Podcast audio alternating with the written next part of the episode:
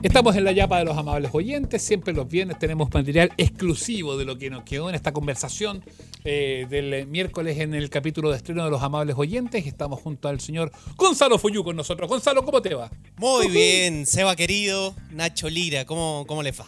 Nosotros estamos muy bien, po. felices de que nos haya acompañado el resto de la semana. Estamos cumpliendo el sueño de varias auditoras de este podcast. Una semana con Gonzalo Fuyú. Gonzalo Fuyú, ¿alguna vez te Dígame. imaginaste este momento, este momento, momento de tener tanta exposición, de estar eh, presente en la televisión abierta, en el cable y todo eso? O sea, yo sé y conozco, yo conozco, nos conocemos hace, hace ya varios años y, y tenemos un, un cariño muy especial. Y, y yo sé que, que para ti iba un poco acompañado, tenía ahí ese objetivo de vida, pero tampoco lo buscaste mucho. ¿Cómo, cómo sientes que se está viviendo ese, ese, ese momento hoy por hoy? A ver, no imaginé que, que- que podía pasar algo así, eh, o, o no imaginé eh, cómo era, pero sí más o menos la- las cosas que te pueden eventualmente pasar para bien y para mal. Yo creo que el, el- el ejemplo muy gráfico que tengo yo con, con mi papá eh, eh, es fundamental un poco para estar preparado para la exposición mediática y, y- y para todas estas cosas que trae la fama. Gonza, dime, a ver. tu papá, para uno que esté en Júpiter, eh, Alberto Claro. Tito Fuyú.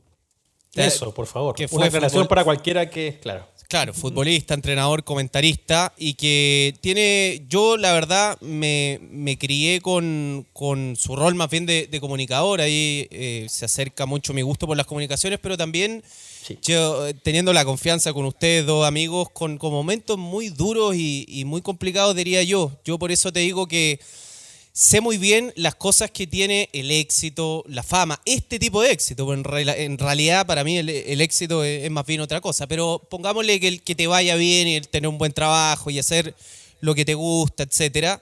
Sé que tiene cosas muy buenas, pero tiene cosas muy malas. Y mi, papá vivió las dos caras de la moneda y yo las viví de, de muy cerca. O sea, eh, mi papá tiene como un antes y un después cuando le pasa lo de los impuestos internos, que fue algo muy mediático.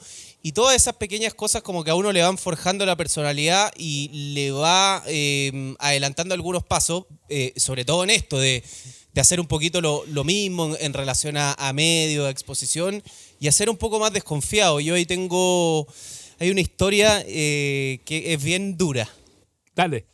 que, que se las voy a contar.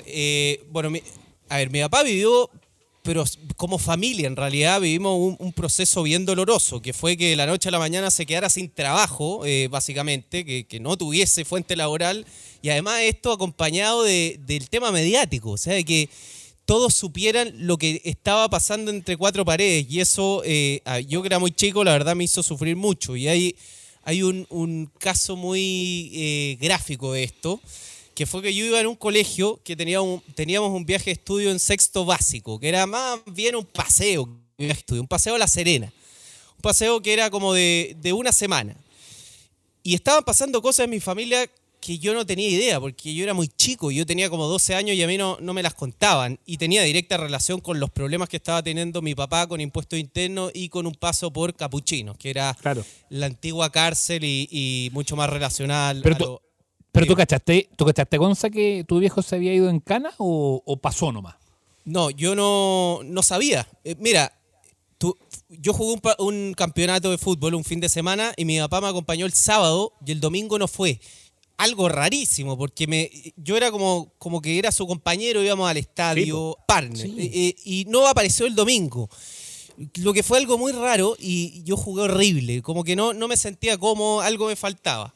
Y bueno, yo no mucho no, no sabía, algo claramente no me cerraba, pero me mandaron a la casa un amigo, etcétera. Y yo desperté temprano y el lunes a las 8 de la mañana nos, nos tomábamos el bus y nos íbamos a La Serena. Entonces, bueno, yo voy ahí con, con mis compañeros, eh, bien entusiasmado, no había visto a mi papá, pero me parecía algo raro, pero tampoco para, para ponerle tanto énfasis. Y cuando el bus para en los vilos, eh, se bajan todos los 50, 60 niños que íbamos a, a La Serena a comprar chocolate, etcétera ¿Mm? y estaban todas las portadas de las últimas noticias que eh, aparecía eh, en esta portada que es eh, a, a cara completa del diario. Eh, Claro. Aparecía la cara de mi papá y salía Tito Fuyú eh, está en capuchino. Yo me, me, me, quedé pero absolutamente congelado. Me estaba yendo a La Serena, estaba en Los Vilos. Lo único que quería era devolverme y, y, poder estar con mi familia y no entendía nada que me pasaba. Ahí me, me pasaron un teléfono, pude hablar un, poco con, con, mi mamá y yo creo que más allá de, de, que eso me llevó a no poder vivir la plenitud de, de mi papá y, y poder compartir un poco su felicidad porque había muchas carencias familiares y, esto le trajo muchos problemas médicos, etcétera. Sí son cosas que te van forjando la personalidad y yo creo que te, te ayudan a construirte mucho mejor como, como persona. Yo diría que en los temas sociales que están tan en la palestra y que, que se habla tanto de los problemas y de, la realidad de la gente, yo creo que uno empatiza mucho más con la experiencia. Y yo no... dime. Pero tú le pediste explicaciones a Tito, le preguntaste qué había pasado, ¿no? No, no, no, no, es que no, me acuerdo porque yo me fui al viaje, pues, entonces estuve una semana en La Serena y después volví y, ya, había pasado y, después se, retomó la, relación normal. Pero Aparte era chico ahí, pues. Era chico y, además que tampoco voy a, voy a reprochar algo. Claramente eh, era una situación incómoda porque los 60 niños dentro de esta, de esta bomba de benzina te miraban y tú, no entendías muy bien qué, estaba pasando. ¿Qué una, pasaba? Una situación, situación rara. Pero yo creo que, insisto, todas esas cosas eh, te forjan un poco esto de, poder empatizar con, con, problemas que, vive la gente. Que, a ver, esto fue, fue un caso puntual, después pudimos tener algo de normalidad. Hay gente que lo pasa mucho peor y que tiene problemas mucho más graves, pero creo que ayuda a acercarse un poquito al sentimiento, al dolor, a la frustración, a, cosas adversas que pueda tener la gente cuando uno vive temas más bien adversos. Y, esto, en lo personal, a mí me, ha ayudado mucho a no nublarme y, a no creer que, tengo el, mundo a mis pies por, salir en la tele, básicamente, que, es un oficio que tiene más exposición, claramente, pero que tiene una relevancia que, que cualquier otro. O sea, no te puede nublar es esa, esa posición de, privilegio o, ciertas cosas que tiene la fama y que tiene, que tiene el, salir en la tele, básicamente. Mm, oye, lo valioso de esta historia y, del impacto personal que contáis y compartí, y te lo quiero agradecer también, es eso. Primero, como tú decís, con harta sabiduría, te curte para la parte de los medios donde bailáis con la bonita y luego cuando ya no, pues, ¿cachai? Cuando bailáis con la fea. Eh, y, pienso que también hasta en eso hay una lección que te dejó tu viejo. Me, me, me, me causa tanta, tan, tanta más, no sé, como que pienso en ese Gonzalo niño, ¿cachai? Que, que tú tenías esta imagen muy clara y que luego hay cosas que luego no recordáis porque no, no, no sabéis cómo, cómo, cómo, cómo se le dio con eso como familia, hay un poco nebulosa, pero ese impacto lo tenéis clarito. Eh, ¿cómo, ¿Cómo pensáis ya con tu papá? No acá desde hace un rato. ¿Cómo pensáis hoy en, Tito? ¿Cuál es tu recuerdo de él? A ver, yo creo que tiene una, una formación muy importante en, mi carrera profesional, el, ver que alguien que tenía un nombre y un prestigio muy importante se preparaba de la forma que se preparaba. O sea, yo creo que, que cuando uno ve, por ejemplo, periodistas que manejan actualidad y que manejan temas políticos, económicos, internacionales y tienen la, la capacidad para hablar de, 20 temas diferentes y uno no, no es capaz de, saber de, de básquetbol, de tenis, de, cosas que no son necesariamente el deporte que uno habla en la conversa de, lunes a viernes, eh, yo no, me sentiría tranquilo y, creo que en lo profesional hay una formación fundamental en el, en el prepararse y en el dar todo y respetar la profesión y entender que si uno está preparado, eh, las cosas eventualmente pueden llegar. Y después de lo personal, yo creo que, el, disfrutar de, las cosas simples y el darse cuenta que, los momentos felices están más bien relacionados a los afectos, a disfrutar de un buen partido de fútbol, a, compartir un rato con, gente cercana y no necesariamente a, a lujo y a cosas que, en realidad, como diría Iván, son efímeras. O sea, van y vienen y, que a la larga te, pueden dar cierto confort, pero que no, no, no, te llenan. O sea, si, si uno vincula ese tipo de cosas, la felicidad creo que, que va a tener un problema grande ¿eh? porque, porque va a sufrir mucho. Y yo creo que, la, historia de mi papá y, la relación un poco que tuvimos me, me hizo querer mucho eso y, darme cuenta en realidad de ese tipo de cosas, aunque uno cuando va entrando como a ciertos estándares y, recibe ciertas cosas y, también se puede confundir si, la verdad que, uno crea su propia historia y, también, más allá de que tenga ejemplos cercanos de errores, de, cosas buenas, eh, uno también la caga y, puede cometer errores, pero claro, cada vez que me pasa algo bueno o malo, como que tengo una luz interna que, que, es como una respuesta ética, valórica de qué haría mi papá en este escenario, qué, qué estaría haciendo. Es como una voz que me dice, ándate con cuidadito con esto, no te metáis ahí, sal de ahí, ten cuidado con esta persona este es un gallo derecho, cree en él, o sea, como que, como que siento que, tengo un, mensaje interno que, que, creo me ha llevado a tomar buenas, buenas decisiones por lo general. Yo creo que no, pero no importa, lo dejamos ahí. oye, yo diría que sí. Gonzalo, oye, eh, más allá de, este vínculo tan directo, que de verdad que es emocionante que, que sea con tu papá, tú estuviste con él al final cuando hacía los Fuyú, en fin, tenía como harto, harto vínculo, pero ya em, dejando de lado al papá y dejando eh, y haciéndonos cargo del Fuyú del presente, eh, ¿cómo has visto este, este momento desde el, reportero de TVN, después del, de Fox, y pasar a ser el rostro definitivamente del canal del fútbol, de televisión? Eh, cambia un poquito la perspectiva de, las cosas, ¿no?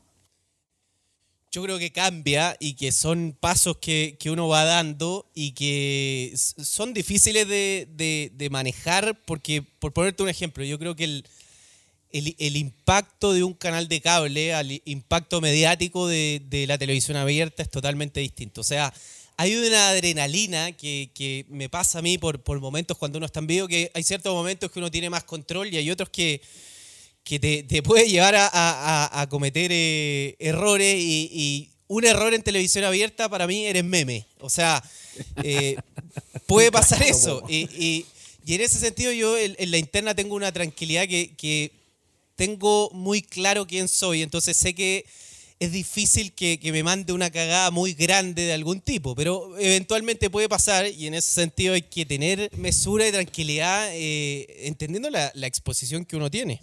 Pero convengamos que eres el más mateo del curso. Ah, no, no sé si el, más mateo del curso, pero. del curso de los comentaristas deportivos. Yo que estoy en ESPN, tú que estás en el CDF, tú eres el más mateo de todo, lejos. Bueno, yo, yo no, no sé, no lo podría decir. Pero eh, sí, me. A ver, yo creo que, que a ustedes dos les pasa también. Yo creo que tenemos la fortuna de hacer lo que nos gusta y cuando uno hace lo que le gusta la apasiona y cuando algo te, apasiona te dan ganas de desvivirte un poco y, yo a veces creo que en mi vida pongo como prioridad el trabajo y, dejo un poco de lado la amistad, la familia, los afectos y, pongo de, repente demasiado en el foco principal el trabajo, que por momentos es muy bueno, por otro no, no es tan sano. ¿Y no te alata eso?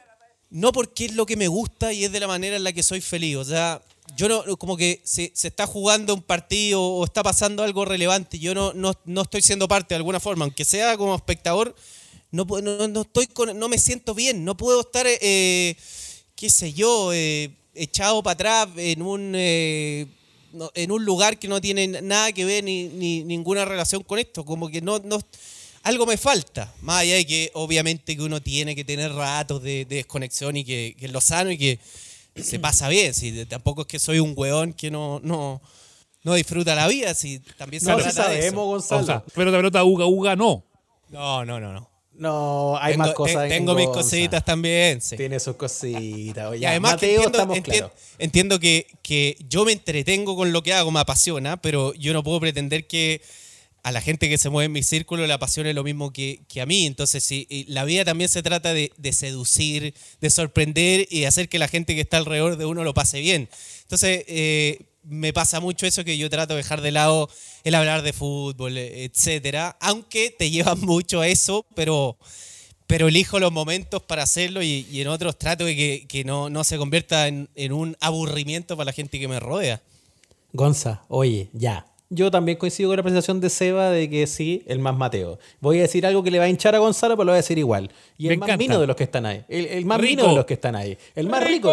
el, más bonito de los que está ahí. Y te, lo, y te, lo digo sabiendo que genera que te voy a picar la guía con algo.